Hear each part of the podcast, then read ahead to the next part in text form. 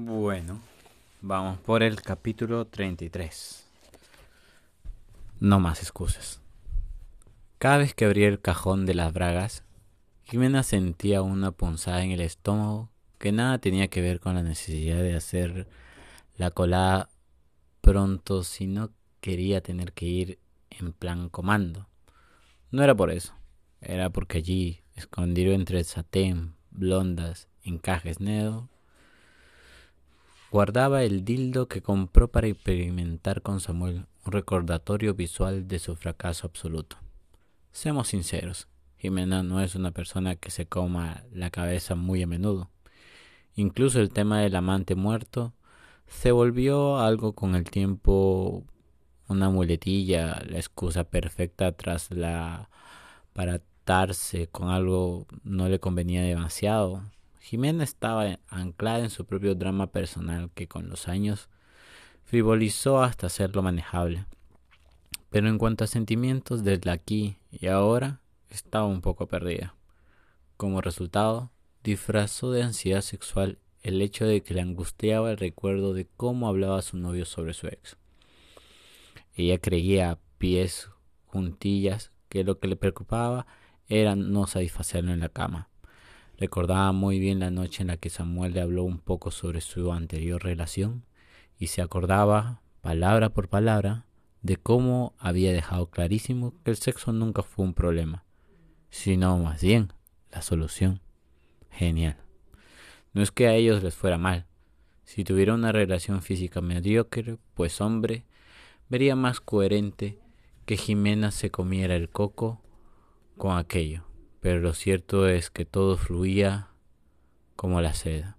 Jimena no recordaba haber tenido tan buen sexo como ninguna de sus parejas, ni con Santi, Dios lo tenga en su gloria. No, no voy a entrar en sí hacia comparaciones entre su jamelgo de treinta y pico y el chavalito de dieciséis con el que perdió la virginidad. El caso es que allí estaba el maldito dildo anal más discreto de la historia que, de tan discreto, había terminado sin pena ni gloria, ocupando una de sus cavidades, y no le desagradó, pero tampoco le apasionó el tema. Si su investigación con el porno gay hubiera dado algún fruto, al menos tendría que acogerse, pero no.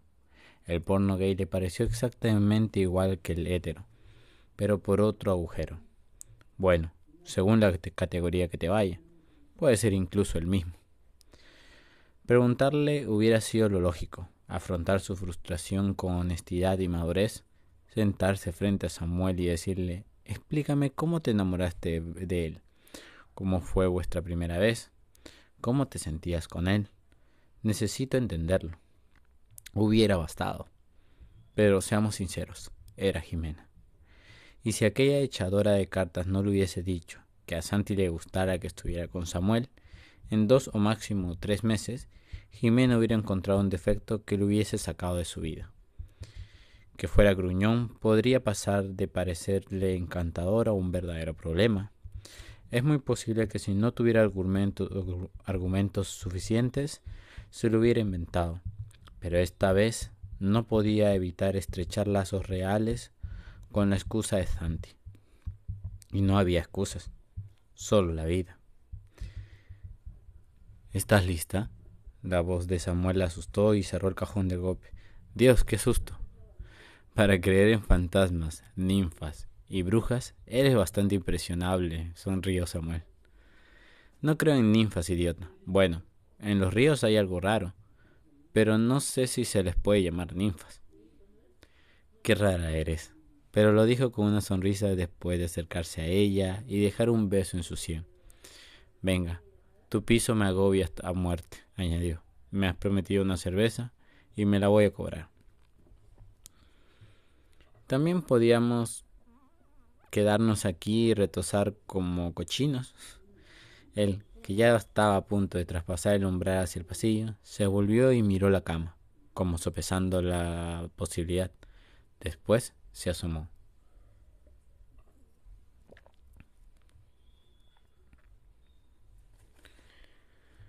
¿Has pensado en poner aire acondicionado en esta casa?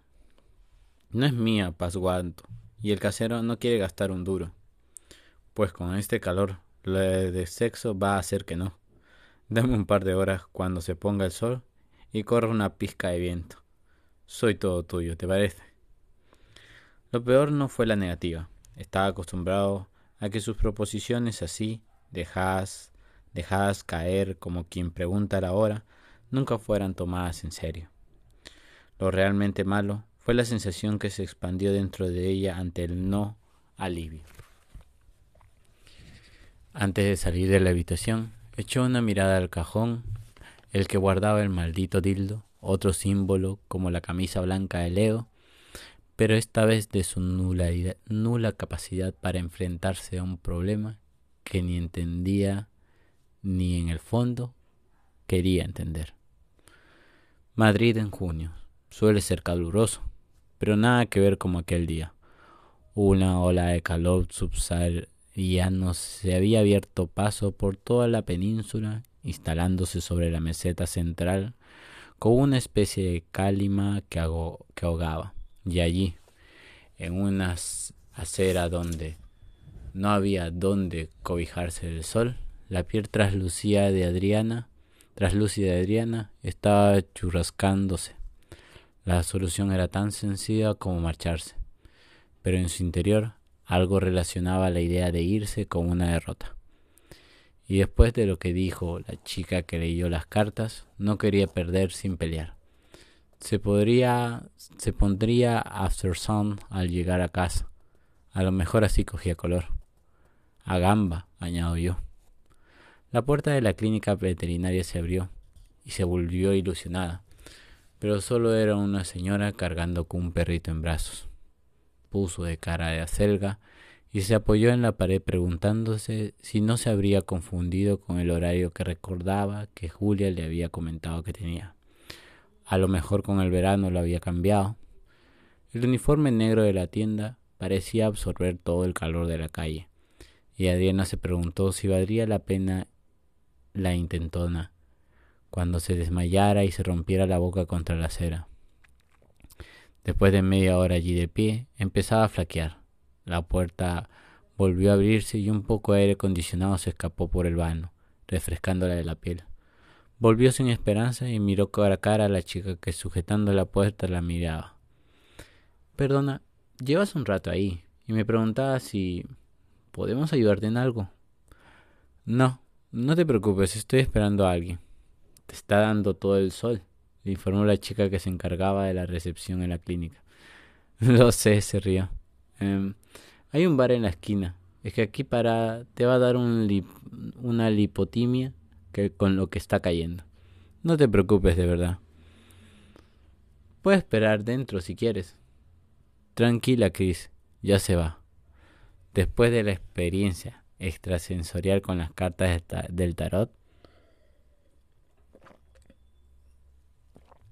algo dentro de Adriana le decía que su encuentro con Julia sería mágico. Lo había imaginado muchas veces la piel le, pondría de gallina, le recorrería un escalofrío a pesar del calor, se sonrojaría, cerraría los ojos, percibiría de manera tangible su aroma en la piel, en el aire, y acto seguido notaría los pezones endureciéndose debajo del sujetador. Pero no, la había, la había pillado completamente por sorpresa. Una vez que la compañera de Julia Hubo vuelto a su silla tras el montador. Esta se atrevió a hablar. ¿Qué haces aquí? le preguntó. Aún llevaba el uniforme puesto, un pijama de color azul, con un gato bordado en el bolsillo de la camisa. Pero daba igual. Incluso con aquello puesto, le parecía la chica más bonita que había visto nunca. Esperarte, Hubieras podido esperar dentro. Estás roja como un tomate. No quería molestar. Para eso llegas tarde, meses tarde. Surya suspiró y bajó el tono de voz. No quiero montar ningún numerito aquí. Espérame un segundo. Iré a por el bolso. Tardó cosa de cinco minutos en volver, pero a Adriana se le hicieron eternos. Cada veinte segundos, su cabeza se ponía a elaborar escenas de fuga a lo película de acción en las que Julia conseguía salir de allí sin ser vista y ella esperaba eternamente, pero no.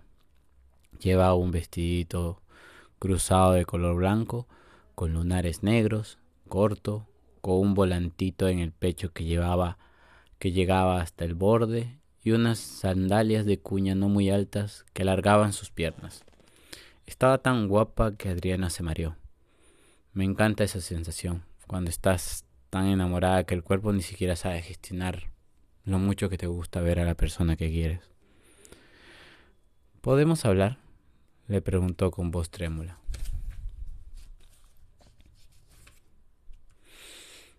¿Qué remedio? Julia echó a andar y ella, tras unos segundos de duda, la siguió. Tú dirás. Eh, vale, la tenía delante. Había imaginado doscientas mil veces la escena, pero no recordaba ni una palabra de los cientos de discursos que había elaborado en su mente. Solo podía pensar en una frase muy corta que se sentiría ridícula de pronunciar. Te he hecho tantísimo de menos.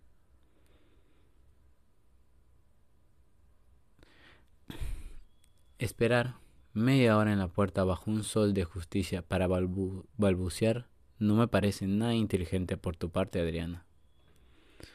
¿Cómo sabes que llevo media hora en la puerta? Te vi nada más al llegar. Tragó saliva. Mierda, no pintaba bien. ¿Y por qué no saliste? No era yo la que tenía algo que decir, ¿no? Aries sintió. Lo siento. Consiguió musitar mientras intentaba mantener el ritmo de la zancada de Julia. ¿Qué sientes? Al verme largado sin decir nada, el mensaje ser una cobarde. Ya. Trago saliva. Venga, venga, venga. ¿Cómo va todo? Va bien, respondió Julia concisa. ¿Y tú? Bien. Te, has aclarado el pelo, parece más claro. Será de los lavados. Te queda muy bien. Julia se paró de golpe en la calle y con los ojos cerrados y una, una expresión bastante iracunda se volvió hacia ella. Has venido a hablar de mi pelo, Adriana, porque si vas a seguir diciendo, te echo tantísimo de menos. Las palabras le salieron solas de la boca. No tuve tiempo ni de no tuvo tiempo ni de sujetarlas. Así cayeron de entre sus labios sin más para callar a una Julia que de pronto ya no estaba más cabreada, sino triste. Joder, Adri. ¿Qué quieres que te diga? Te echo de menos y muchísimo. No nos conocemos tanto. Pues imagínate lo que sentiría si no me hubiese ido. Si hubiese seguido escribiéndote cada día y viniéndote a recoger y... Estás casada, la cortó. Estás casada y vas de hétero por la vida. No es fácil. Para mí tampoco. No tiene ni idea, no tenía ni idea de que me gustaban las tías hasta que estuve contigo. Pero ¿sabes qué? Que creo que ni siquiera me gustan las tías, Adri. Me gustas tú. Y ahora no puedo estar ni con tías, ni contigo, ni contigo porque me has jodido y te has marchado. Y lo único que hago es estar cabreada. Ari se mordió el labio y bajó la mirada al suelo. Julia, yo... Tú, tú, tú, tú. ¿Y yo qué? Ya lo sé. Intentó cogerle una mano, pero Julia la agitó soltándose.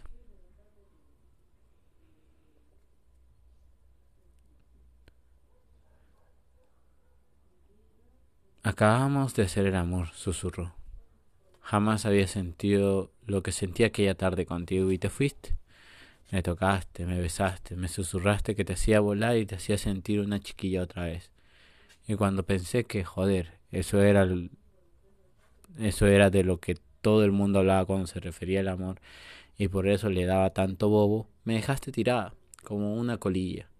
¿Qué es esto? ¿Qué soy? ¿Conejillo de indias con el que vas a ir eh, probando a ver si en realidad no será todo la puta crisis de, de los 30?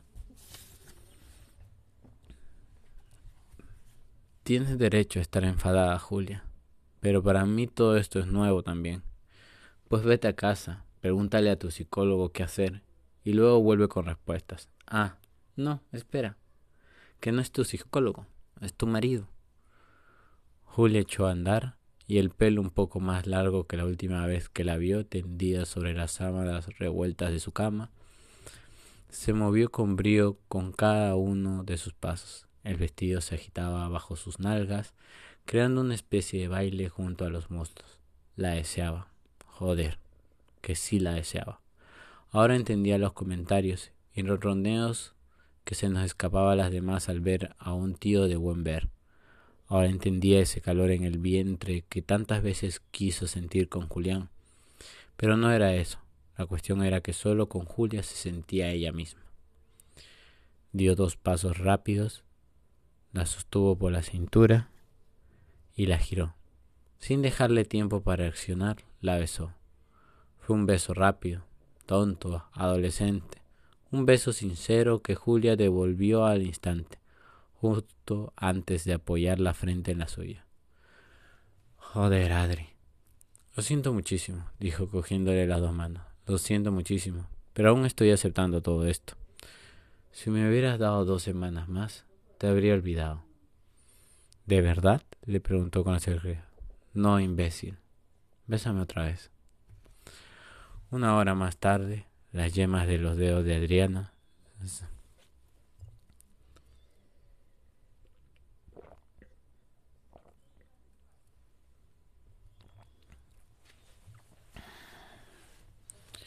Una hora más tarde, las yemas de los dedos de Adriana se deslizaban sobre la espalda desnuda de Julia, que yacía boca abajo en la cama. Le, dolía le dolían las mejillas de sonreír y aún notaban el interior de sus muslos húmedo después de un orgasmo de los que hacen estallar capilares. Casi había olvidado el olor del sexo, del de verdad, el de ella. Dibujó un camino entre los lunares que salpicaban su piel y después se entretuvo en contarlos. Mm, no dejes de hacer eso. Me está gustando. Se quejó con sonorda Julia. No te acostumbres. Soy más de recibir caricias que de darlas. ¿Y tú qué sabes si nunca habías estado enamorada? Se volvió a mirarla con el pelo rosa, pálido, desordenado, y una sonrisa somnolienta en la cara y Adriana se rió. Los pequeños pechos quedaron a la vista cuando se dio la vuelta completa y le acarició el pelo. No podía dejar de mirarlos cuando agarró su mano y besó la palma.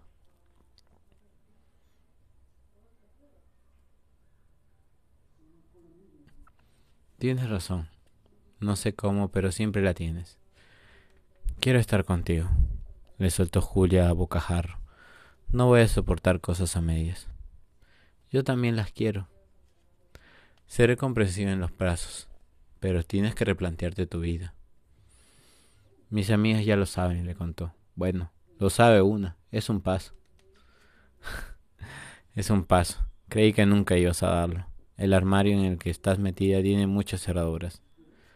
Ari se tumbó y se echó a reír. ¿Qué? ¿Qué te, ¿Qué te hace tanta gracia? Pues estaba pensando en cómo decirte que fui a que me leyeran las cartas del tarot con mis amigas y salí de allí acojonada, perdida y con la certeza de que si no lo arreglaba contigo iba a estropear mi vida. ¿Cómo? Mi reloj te dejo. Otro día te lo cuento bien, ¿vale? Eso y lo del bebé. ¿Qué bebé? El que pensaba tener. ¿Te vas? Julia le frunció y su ceño taciturno. Tengo que irme. Pero, ¿te recojo mañana? Una sonrisa pequeña fue creciendo en los labios de las dos, para terminar hecho un nudo cuando se besaron ellas dos. Está buena esta parte, Rodos. Mm. sí, está muy bueno. este, este capítulo me gustó. Este. No sé. Fue muy bueno. Nada rulos. Aquí sí está Conde. Al analista no le das caso muchas veces si quieres preguntar cosas del corazón.